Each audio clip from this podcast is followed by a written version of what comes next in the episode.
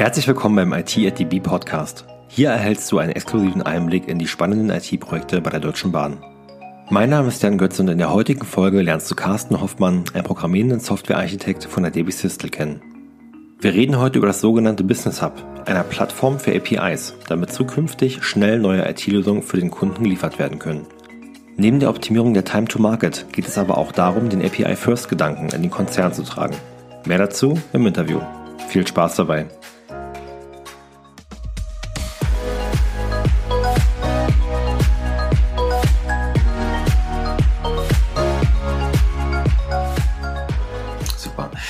Dann darf ich ähm, heute ganz recht herzlich auf dem IT-ATB Podcast äh, begrüßen Carsten Hoffmann von DB Sistel. Grüß dich, Carsten.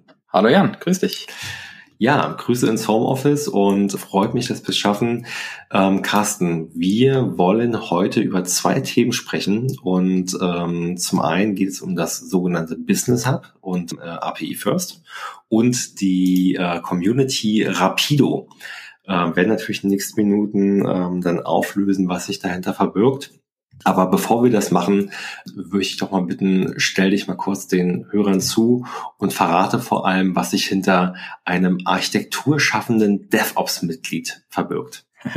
Ja, das mache ich gerne. Also, äh, mein Name ist Carsten Hoffmann. Ich bin ja, ITler oder äh, Computer-Nerd mit Herzblut. Also ich äh, habe schon als, als kleiner Junge irgendwie im Amiga äh, angefangen, äh, den zu verstehen und auseinanderzunehmen und in der Schule entsprechend dann Webseiten für die Schule gemacht und so Projekte und einen Ticketverkauf programmiert für unseren Abiball und so ein Kram. Also IT war immer schon mein Ding. Äh, überraschender ist, dass ich dann erstmal Chemie studiert habe. Äh, da habe ich auch einen Bachelor drinne gemacht, habe aber während des Studiums gemerkt, hm, irgendwie ist es frustrierend, Chemiker zu sein. Also Gruß an alle Chemiker. Äh, ich habe immer noch mega Respekt davor. Ich war auch super interessant. Aber für mich war es nichts ich bin einfach zu ungeduldig, was das angeht, äh, sechs Wochen im Labor zu stehen, um irgendwie eine braune Brühe rauszukriegen, die dann das ist, äh, was man erwartet hat, das, das war irgendwie nichts für mich. Und dementsprechend bin ich dann doch wieder auf Informatik geswitcht und ähm, habe dann einen Master äh, in, in Informatik in Marburg gemacht. Und äh, das ging ohne weiteres quasi ähm, auf Bachelor Chemie, ähm, Master Informatik draufzusetzen? Nee, nee, ich habe das parallel dann studiert. Ich habe parallel Info und Chemie in Bachelor gemacht. Okay, Hut ab, auch nicht schlecht. Wenn du sagst, äh, damals für die Schulseite ähm, äh, programmiert und dann auch das äh, Ticketing-System für den Abiball gemacht, was war ähm, so dein erster Technologiestack, wenn man davon reden kann? Oh jeder, da bin das ist jetzt peinlich. Äh, das war PHP damals. Okay, also jetzt nichts Ungewöhnliches. Ich glaube, bei mir war damals im Informatikunterricht das erste, was ich gelernt habe, Turbo Pascal. okay, ähm, ja, cool. Also dann dementsprechend ähm, äh, einen kleinen Exkurs in die Chemie und dann aber ähm, relativ schnell auf IT umgesattelt und dann direkt zur Bahn oder äh, was ist zwischen dem damaligen Masterstudium und deiner heutigen Stelle so passiert? Das, das Schöne an der IT ist ja, äh, oder auch im Informatikstudium, man kann relativ gut nebenbei im Job schon arbeiten. Ich habe also auch schon während des Studiums eigentlich fast von Anfang an gearbeitet, war erst im Rechenzentrum an der Uni und habe da so Helpdesk gemacht und dann später bei einer Firma wirklich programmiert, Java-Anwendungen, äh, Java-Programmierung.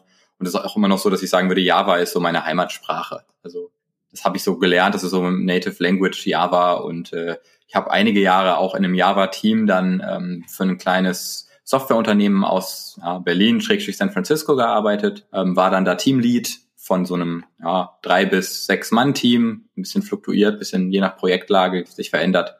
Und ähm, ja war da eben so sowohl die Schnittstelle zum Kunden für das Entwicklungsteam als auch äh, drin, wie es in so einem kleinen Team halt so ist, ähm, für alle möglichen Sachen irgendwie verantwortlich bis hin zur disziplinarischen Führung, also einstellen und äh, ja, Gehaltsverhandlungen und so. Und äh, dann dementsprechend ähm, irgendwann von Berlin nach Frankfurt gewechselt. Genau, also äh, auch wenn das Unternehmen aus Berlin kam, ähm, habe ich in Gießen gearbeitet, da wo ich ah, auch okay. noch wohne. Das heißt, äh, die haben da einen Standort.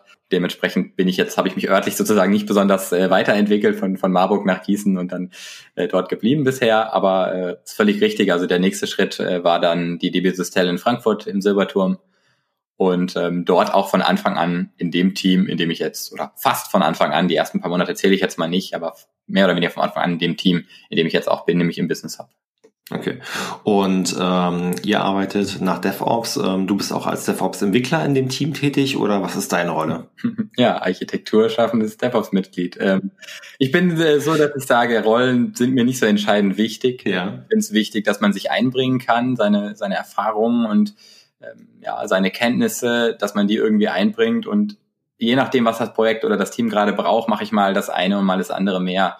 Ähm, ich habe mich beworben bei der Deutschen Bahn, beziehungsweise bei DB Systel als IT-Architekt. Äh, um, um Gottes Willen bin ich nicht äh, den ganzen Tag irgendwie im Elfenbeinturm, so wie, wie man sich das vielleicht äh, vorstellt, was Architektur sein könnte, sondern ähm, sehr, sehr im Team, hands-on und ich entwickle sehr, sehr viel mit. Und es ist insgesamt so, dass ich nicht der Architekt bin, sondern es gibt auch noch andere im Team, die die Architektur mit ownen, so dass es wirklich eine, eine Teamaufgabe ist. Aber es gibt halt Schwerpunkte. Okay. Und ähm, vielleicht können wir uns noch ein bisschen an dem Thema rannähern. Die Besistel kennen wir schon, hatten wir einige Kollegen, Kolleginnen ähm, auf dem Podcast gehabt. Ähm, aber das Thema Business Hub ähm, ist zum einen äh, neues Thema auf dem Podcast und zum anderen auch sehr spannend, wie ich finde.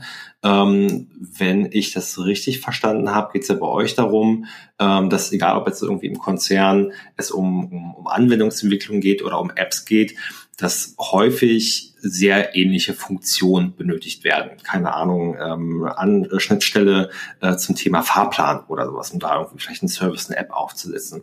Mhm. Und eure Idee ist es, ähm, quasi um Ressourcen zu schonen, einen Hub, Business Hub habt ihr es genannt, ähm, äh, bereitzustellen, wo gewisse Schnittstellen, APIs schon vorliegen. Ist das richtig? Also Ressourcen schon ist, ist gar nicht das primäre Ziel, sondern okay. das primäre Ziel hinter der letztlich API-Strategie des Konzerns, weil das ist äh, eigentlich das, was da dahinter steckt. Äh, wir sind sozusagen die, der Motor dafür oder der Enabler oder wie auch immer man das nennen will. Ähm, das primäre Ziel ist Time to Market zu ähm, ja. optimieren. Das heißt, es geht darum, schnell auf den Markt reagieren zu können und schnell äh, neue Lösungen für Probleme des Kunden zu liefern. Und äh, unser Kunde ist nun mal halt ganz häufig der Bahnfahrer, also mhm. der, der Zug fährt. Natürlich nicht nur, wir haben ja mit Cargo auch Güterverkehr und Connected Mobility und so, da gibt es natürlich ganz viele Kunden, aber wenn man jetzt mal den bahnfahrenden Kunden nimmt, dann ist das sicherlich einer, der, an dem man als erstes denkt, wenn man an die Bahn denkt. Ja. Und ähm, letztlich ist das Ziel ja, das, äh, ich jetzt bringe ich den Vergleich dann aber schon aufgebracht, wenn man sich jetzt einen Flixbus anguckt, äh, vor allem von vor ein, zwei Jahren, dann waren die ein kleines, wendiges Unternehmen und die konnten sehr, sehr schnell experimentieren und irgendwie neue Dinge auf den Markt werfen. Hm. Wir als Bahn haben uns in der Vergangenheit und tun uns auch immer noch zum Teil da schwerer, weil, na klar, wir sind ein großes Unternehmen, es gibt viele Bestandssysteme und eine Sache, die man halt hat, ist, bei diesen Bestandssystemen gibt es irgendjemanden, dem gehört das Bestandssystem, dem gehören auch die Daten und wenn man da mit arbeiten will, dann ist sozusagen die alte Welt, die vor API-Welt ist, ich muss den jetzt anrufen und muss dem mal verhandeln, wie komme ich an die Daten dran. Und im schlimmsten Fall wird dann ein System gebaut, mit dem ich eine Schnittstelle habe, um an die Daten zu kommen. Und der Ansatz von API First ist, dass ich sage, okay, ich baue jetzt hier ein neues System, ich habe hier Daten, ich habe hier Funktionen und als allererstes mal überlege ich mir, wie kann ich mit einer API, können wir ja gleich nochmal drauf eingehen, was das heißt, aber mit einer API ähm, darauf zugreifen ohne dass ich schon konkret weiß, wer darauf zugreifen wird. Ja. Um für zukünftige Anwendungsfälle sozusagen den Weg zu ebnen, wenn dann irgendein, sage ich mal, ein cooles Team ankommt, die sagen, hey, wir wollen jetzt hier dieses Problem lösen des bahnfahrenden Kunden, die sich dann bedienen können aus diesem Strauß von APIs.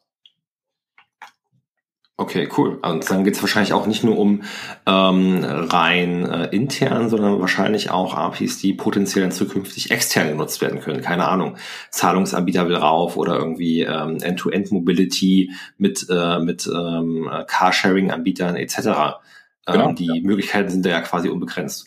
Genau, also wenn wir jetzt mal so einen fiktiven Fall anwenden wollen und sagen, hm, wir haben ja Flinks da im Konzern, und jetzt könnte man ja sagen, es soll vielleicht eine Partnerschaft geben mit äh, einem anderen Anbieter, sagen wir einfach mal Sixt, ich sage einfach irgendwelche Namen.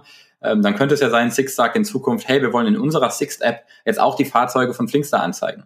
Mhm. Und wenn es jetzt eine API gibt, die den aktuellen Standort aller Fahrzeuge anbietet, dann ist das einfach möglich. Einfach in dem Sinne, dass man nicht groß abstimmen muss, sondern klar, man muss sich über Datenschutz Gedanken machen, das, das muss man immer, aber ähm, man kann dann loslegen und kann integrieren ohne sozusagen über große technische und organisatorische Hürden stolpern zu müssen. Okay, super. Also das Thema Time to Market, wie du es äh, genannt hattest, ähm, steht dann in den Vordergrund, weil dann potenziell auf eurem Business Hub äh, halt eben eine Lösung, eine API schon drauf liegt. Genau. Okay. Und äh, historisch, wann kam das ungefähr? Wann seid ihr mit dem Thema gestartet? In welchem Prozessschritt, wo steht ihr heute mit dem Business Hub? Ja, also das, das Thema als solches, sozusagen die Idee in APIs äh, zu denken in Zukunft und dass die DB Systel DOS das auch sozusagen als Thema annimmt und für den Konzern was bereitstellt, äh, dieses älter als, als ich sozusagen bei der, ähm, bei der DB Systel bin. Das heißt, mhm. als ich gestartet bin, gab es die Idee schon und es gab auch schon ein Projekt. Ähm, allerdings bin ich sozusagen genauso, also vor ja, drei, äh, dreieinhalb Jahren, ähm, als ich gekommen bin, war es genau der Moment, wo wirklich jetzt die Umsetzung begonnen hat. Das heißt, da ist so ein ganz gutes Gefühl, so seit drei Jahren gibt es ungefähr jetzt diese Plattform. Äh, am Anfang sehr, sehr rudimentär, sehr viel ausprobieren, experimentieren. Äh, Skateboard haben wir immer gesagt, ne? Also eigentlich wollten wir, wollen, wollen wir ein Auto bauen. Ähm, mittlerweile haben wir auch ein Auto, aber man hat halt mit so einem Skateboard angefangen, auf dem man wenigstens ja. schon mal fortbewegen konnte. Und die Idee selber ist aber, das, das kam aus, aus einer Mitarbeiterinitiative, ähm, sozusagen eine, eine Idee, Graswurzelinitiative, von einigen Mitarbeitern, die gesagt haben, das ist eines der Probleme der Bahn, ja, dass wir sowas nicht haben. Äh, wenn man mhm. jetzt äh, im, im Business umguckt, dann gab es da natürlich Leute, die vorweggegangen sind. Das, das typischste Beispiel oder das prominenteste Beispiel ist eigentlich Amazon, ähm, wo irgendwann der CEO gesagt hat, ihr macht ab jetzt alles in APIs und wenn nicht, dann verliert ihr euren Job. Okay, radikaler Ansatz, aber äh, klare Ansage. Ja, ja, Brief geschrieben an, an alle, an die Belegschaften, hat gesagt, also wenn wir, aber er hat das natürlich gemacht, weil er gesagt hat, er hat jetzt erkannt, wenn wir das nicht machen, dann gehen wir zugrunde. Hm. Viele, viele Jahre her, ich weiß nicht, wie, wie alt diese E-Mail ist, kann man googeln, äh, äh, Amazon und, und letztlich ist daraus auch AWS entstanden, also die Amazon Web Services. Ähm, ja. Eigentlich das Resultat davon, weil man die Dinge wiederverwendbar sozusagen gemacht hat und äh, nicht nur der Amazon Shop auf der Infrastruktur läuft, sondern mittlerweile muss man ja sagen, irgendwie ein Drittel vom Internet. Und ähm, im Fall von der Bahn gibt es da schon Sachen, die der, der, der Kunde oder ähm, interne Anwendungen ähm, ja, nutzen? Ähm, gibt es da schon erste Erfolge, ähm, die ihr verzeichnet habt? Oder ist man da noch, weil du sagst, ihr habt jetzt ein Auto, ähm, habt beim Skript angefangen. Also gehe ich davon aus, das Business Hub, ähm, das läuft, ähm, das wird genutzt und ähm, ihr entwickelt jetzt äh, in dem Punkt nur noch weiter. Ähm, nur noch weiter klingt natürlich ein bisschen. In Anführungszeichen. Das klingt ja fast trivial. Also trivial ist es alles, äh, es ist nicht trivial, äh, was wir machen. Es gibt noch sehr, sehr viele Aufgaben und sehr, sehr viele Herausforderungen, vor denen wir stehen, wo wir auch einfach sehen, ähm, wenn man sich die Frage stellt, was hindert denn jetzt die Kollegen im Konzern daran, APIs anzubieten? Ja, also das ist eigentlich so eine der zentralen Fragen, die wir uns von Anfang an gestellt haben. Ja. Und da gibt's immer noch eine Liste, die man schreiben kann und wo wir sagen, okay, hier gibt's Sachen, die wollen wir verbessern. Wir wollen es möglichst einfach machen. Wir wollen die Kosten möglichst niedrig halten, damit sozusagen ähm, es erst gar nicht zu dieser Diskussion kommt, wollen wir das jetzt als API anbieten oder nicht. Ähm, aber man muss auch sagen, aus Provider-Sicht, also wir sagen eigentlich, wir sind so eine Art API-Marktplatz. Ja, das ist so das mhm. Bild, das wir haben. Und da gibt es eigentlich zwei wichtige Rollen, nämlich den API-Provider und den API-Consumer, den Konsumenten. Mhm. Und aus Provider-Sicht ist es eben so, wenn ich sage, ich biete jetzt eine API an, dann reicht es nicht, das auf die Technik zu reduzieren und zu sagen, ja, ich habe jetzt irgendwie eine, eine RESTful API, HTTP, ähm, da habe ich offene Standards, JSON, ne, das sind so technische Sachen. Aber das reicht nicht, sondern es ist wichtig, dass ich dann meine API auch als Produkt betrachte und es mit einem Produkt-Mindset mache und sage, ähm, ich brauche eine gute Qualität für die API. Ne? Denn bei so einer API als Produkt, äh, wenn die Qualität niedrig ist, dann muss jeder Konsument dafür bezahlen. Ja. Und für die Qualität bezahle ich aber als Produzent nur einmal. Und das ist ein Grund dafür zu sagen, es muss eine viel höhere Qualität haben als eine Punkt-zu-Punkt-Schnittstelle. Da kann man darüber verhandeln, wer muss sozusagen die schlechte Qualität dann bezahlen. Ne? Also kann auch der mit Workarounds und sowas kann ich das auch auf, auf Konsumentenseite ähm, zahlen. Aber wenn ich das in einem Produkt mache, das ist bei jedem Produkt so, ja, wenn ich ein Produkt mit schlechter Qualität habe, dann sind die Konsumenten entweder unglücklich ähm, oder im Falle von so einer API-Integration haben sie dann hohe Integrationskosten. Und das will man vermeiden. Und deswegen ist es eben wichtig, ähm, als ähm, API-Provider dieses, dieses Gefühl für das Produkt zu haben und zu wissen, ja, was muss ich hier tun und wie kann ich damit umgehen. Und das ist letztlich auch ein, ein Mind-Change, der einfach stattfinden muss in den verschiedenen Teams, ähm, in den Geschäftsfeldern der Deutschen Bahn. Und das ist ein langer Prozess. Also das ist natürlich nichts, was man in ein, zwei Jahren erreichen kann. Das heißt, ähm, auch viel Stakeholder-Management ist, denke ich, mal wichtig bei euch. Und äh, vermutlich wird dann ähm, dieser Ansatz, die, der Gedanke von eurer Community, von der Rapido-Community dort mit reinkommen, wenn du sagst, es ist eine Einstellungssache, ähm, wie das dann auch im Konzern genutzt wird. Richtig? Den Ball hast du hervorragend aufgenommen, äh, genau, das Darauf wollte ich jetzt hinaus. Nicht äh, abgestimmt. Nicht abgestimmt, aber trotzdem sehr gut erkannt. Äh, das ist auch der Grund, warum wir diese Community gegründet haben, weil äh, das, das ist mehr oder weniger zeitgleich mit dem Business Hub passiert, aber nicht wirklich deckungsgleich von den gleichen Leuten, sondern ähm, ein Teil natürlich, also ich unter anderem, aber ein Teil war da dabei, aber es war auch viel Management dabei, die gesagt haben, okay, wir haben die API-Strategie, da gibt's jetzt eine Plattform, da machen wir erstmal einen Haken dran, ja, die entwickeln die jetzt, äh, ist natürlich noch viel zu tun, aber diesen technischen Teil haken wir mal ab. Aber das hilft ja nichts, wenn ich eine Plattform habe, auf der nichts los ist. Das ist das Problem jeder Plattform. Ja. Ich muss erstmal irgendwie ähm, Traktion bekommen, ich muss da ähm, in unserem Fall APIs drauf bekommen, Anbieter drauf bekommen. Und die Rapido-Community, der Name setzt sich im Prinzip zusammen aus Rapid für schnell, dann API in der Mitte und du, ja, im Sinne von, wir machen das, ne? Also wir machen das jetzt wirklich. Ähm, deswegen Rapido, die Idee war zu sagen, okay, was können wir jetzt tun, um dieses Leuchtfeuer, dieses ähm, äh, oder Lauffeuer sozusagen im Konzern zu entfachen, dass alle Leute in Zukunft APIs produzieren. Ja, das heißt dann dementsprechend, äh, die Community habt ihr gegründet, äh, ihr seid im regen Austausch und vor allem wichtiger Punkt, ähm, geschäftsfeldübergreifend. Weil klar, die DB Systel ist der Anbieter, der Provider von diesem API-Marktplatz, ähm, aber ihr habt ja nicht nur selbst eine Eigenentwicklung, die ihr betreibt und äh, APIs draufpackt, sondern gibt ja auch ähm, den eigenen IT-Abteilungen ähm, und Teams von der DB Fernverkehr, Regio, Cargo und so weiter und so fort die Möglichkeit, ähm, dort dementsprechend äh, ihre APIs drauf zu platzieren und auch ähm, selbst potenziell als Konsument äh, in Erscheinung zu treten und äh, dort Leistung zu beziehen von dem Marktplatz. Richtig. Und das ist natürlich entscheidend. Also wir als DB Systel ähm, können uns irgendwie ein API-Management hinstellen und darauf rumspielen. Das ist toll. Ähm, wir haben natürlich auch Services, die wir selbst anbieten, im Sinne, sage ich mal, IT-Services. Ne? Also wenn ich jetzt darüber nachdenke, Firewall-Freischaltung oder Identity Management, das sind Sachen, die bieten wir wirklich an. Und da hilft es auch, die zu haben als APIs. Ne? Das äh, ist eine andere Art von ja, IT-Infrastrukturmanagement und IT-Service-Management, die man darüber erreichen kann, weil man dann Dinge automatisieren kann, die man vorher nicht automatisieren konnte. Ähm, aber das ist trotzdem nicht das, was dem Kunden, jetzt sind wir wieder bei dem Bahnfahrer, am Ende hilft. Also ja. äh, dem ist das alles egal. Ja, klar, es macht uns vielleicht irgendwie kosteneffizienter und man kann schneller irgendwie IT-Services umsetzen, aber der Bahnfahrer, der will einen besseren Navigator haben, der will besser Tickets buchen können, der will, weiß ich nicht, WLAN im Zug haben. Das sind Sachen, die helfen ihm. Und hm. da hast du komplett recht, das geht nur mit den Geschäftsfeldern.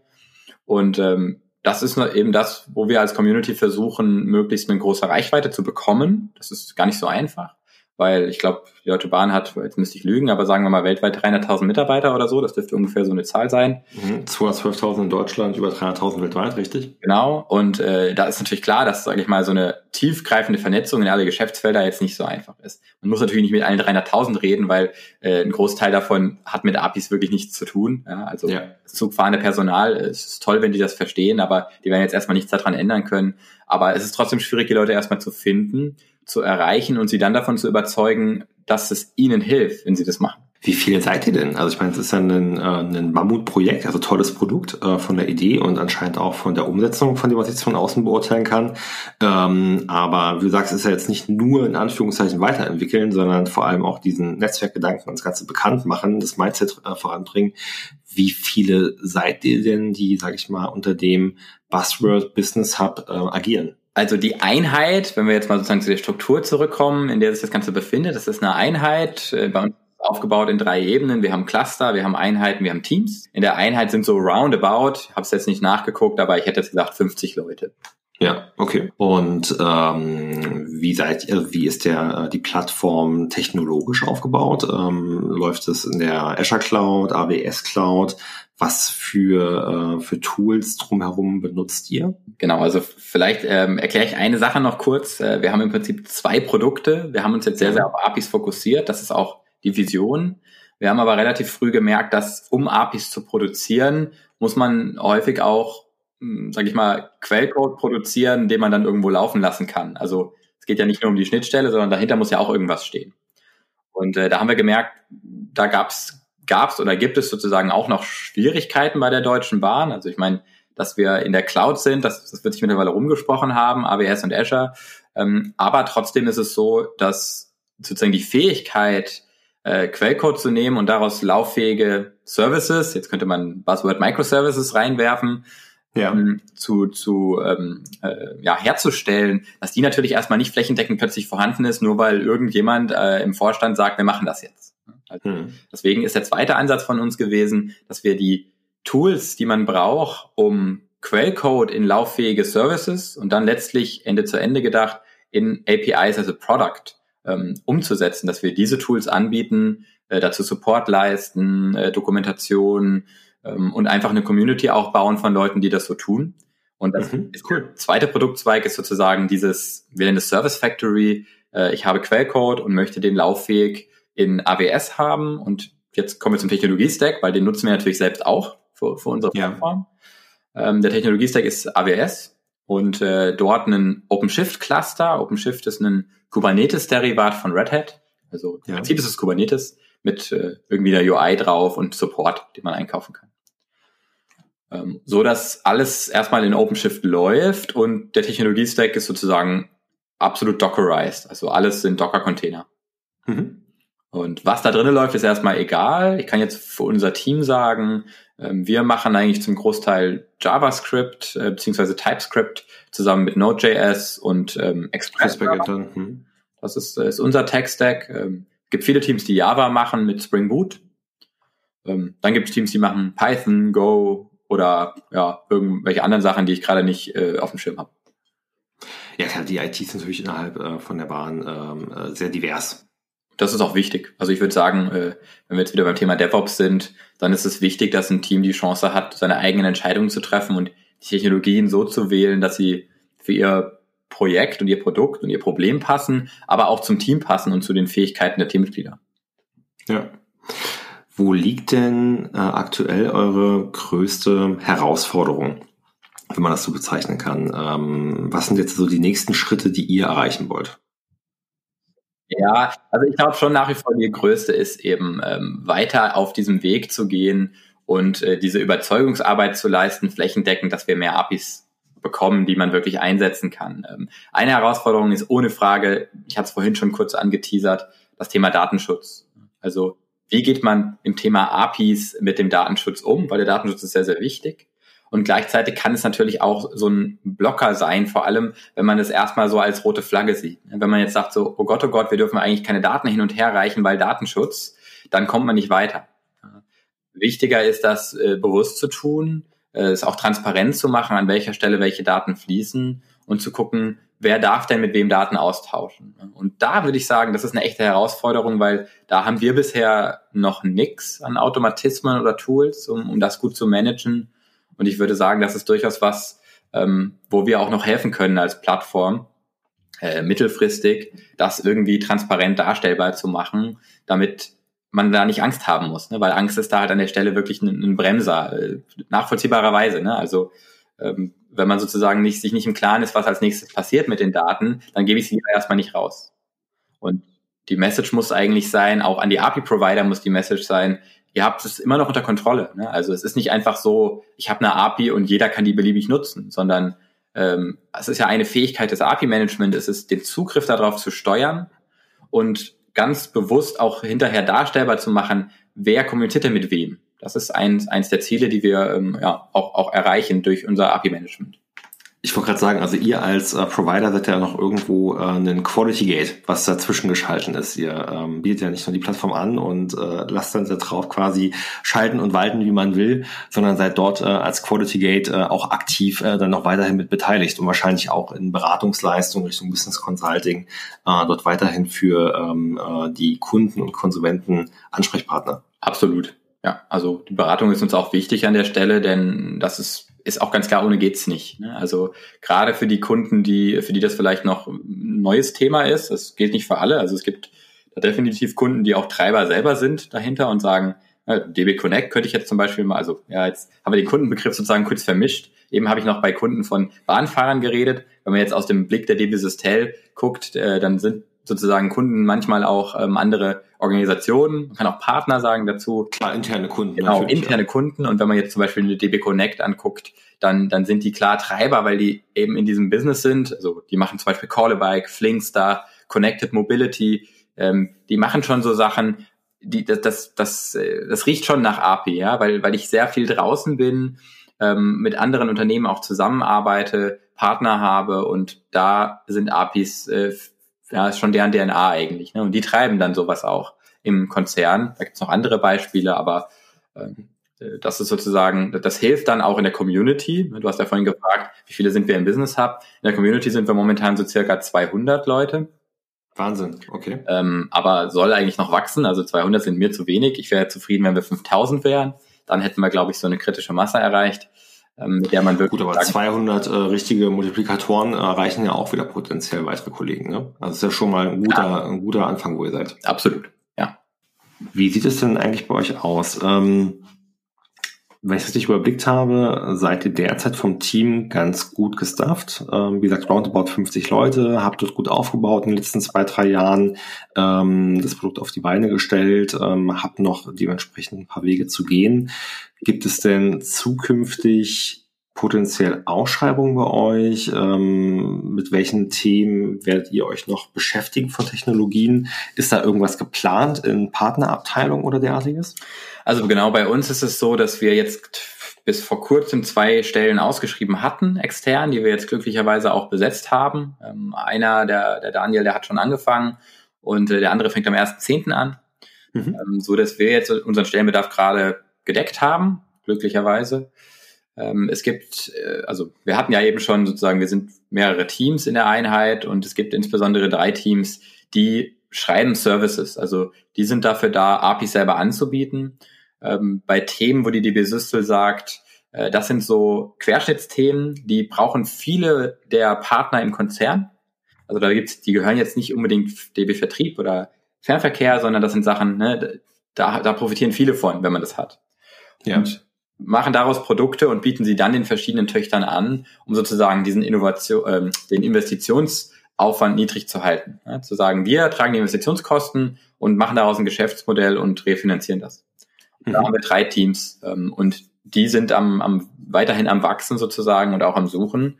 Ähm, und ich gehe davon aus, also auch da gibt es jetzt gerade akut keine offene Stelle, aber ich gehe davon aus, dass da auch in den nächsten Wochen und Monaten immer wieder mal eine Stelle sein wird, die, ähm, die sie ausschreiben.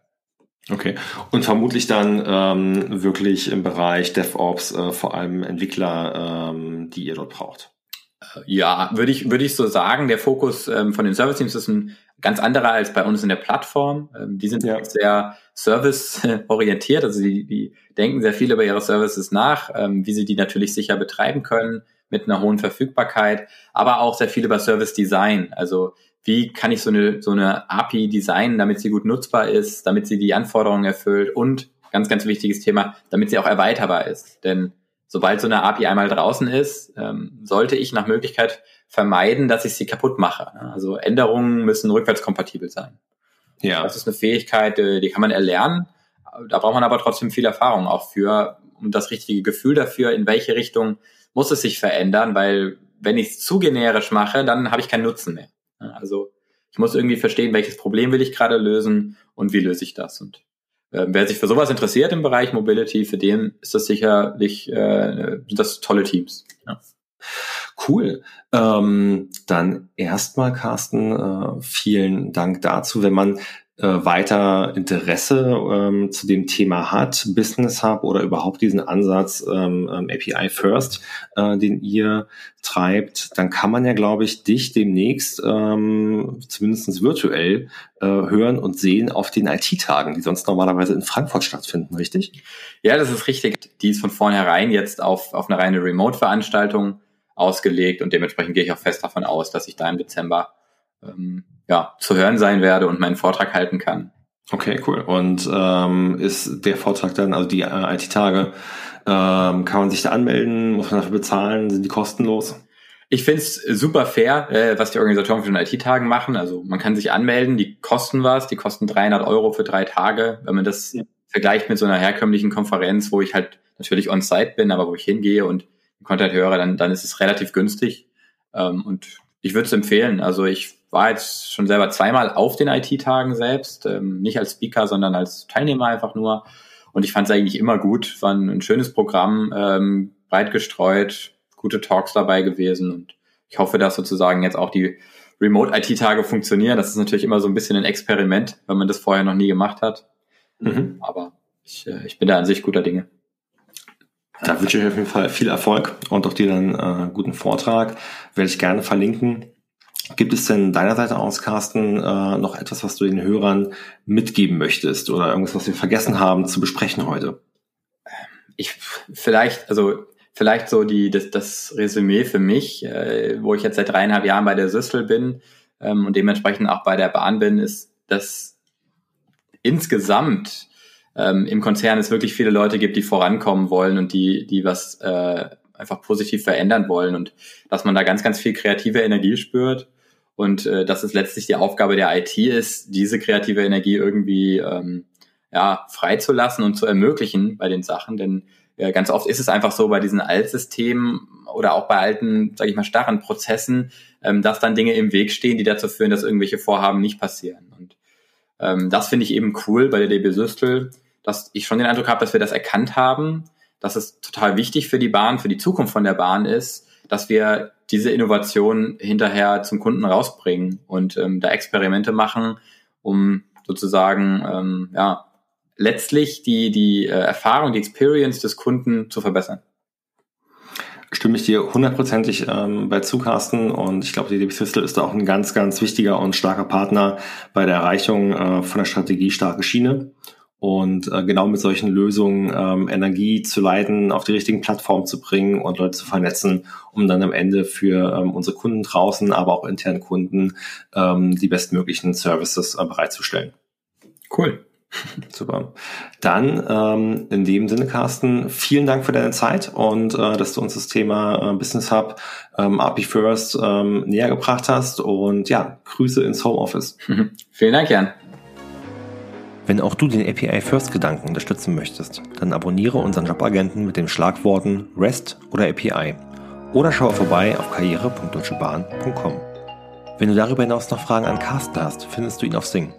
Oder triff ihn virtuell auf den IT-Tagen bei seinem Vortrag DevOps, mehr Geschwindigkeit auf der Schiene, am 8. Dezember. Alle Links findest du in den Show Notes. Vielen Dank, dass du heute mit dabei warst bei IT at DB. Ich wünsche dir einen erfolgreichen Tag und freue mich, wenn wir uns auf Sing oder LinkedIn vernetzen. Dein Jan Götze.